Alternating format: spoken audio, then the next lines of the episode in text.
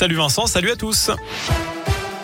Et à la une de l'actu, l'inquiétude du conseil scientifique, l'épidémie de bronchiolite pourrait être de grande ampleur cette année. En cause, eh bien, le Covid, le confinement et les gestes barrières qui ont limité sa propagation l'an dernier. Du coup, les bébés ont été moins infectés, ils sont moins immunisés cette année, notamment les enfants nés après mars 2020. Une vingtaine de départements supplémentaires concernés par la fin du port du masque à l'école ce lundi, notamment dans le Puy-de-Dôme. Euh, eh bien, sachez que la Saône-et-Loire, elle est déjà concernée depuis lundi dernier.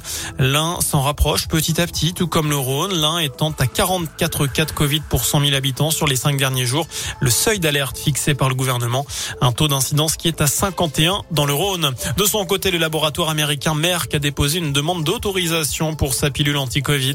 Selon un essai clinique, cette pilule réduit par deux les risques d'hospitalisation et de décès des patients atteints du coronavirus.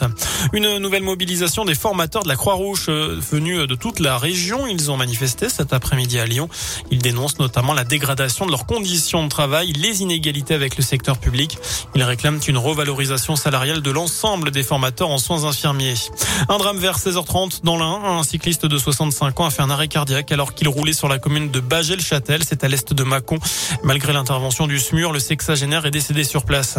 Le début de la semaine du goût dans les établissements indinois. Cinq collèges participent notamment à l'opération du prêt à l'assiette, mettant en avant les produits locaux dans la réalisation des repas à la cantine ou au self.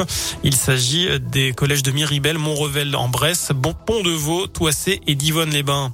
Des allocataires de la CAF ont eu accès aux dossiers d'autres bénéficiaires. Cela concerne 7000 dossiers en tout.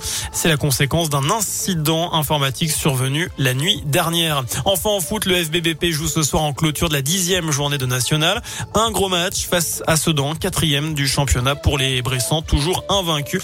C'est à 20h45. Voilà pour l'essentiel de l'actu.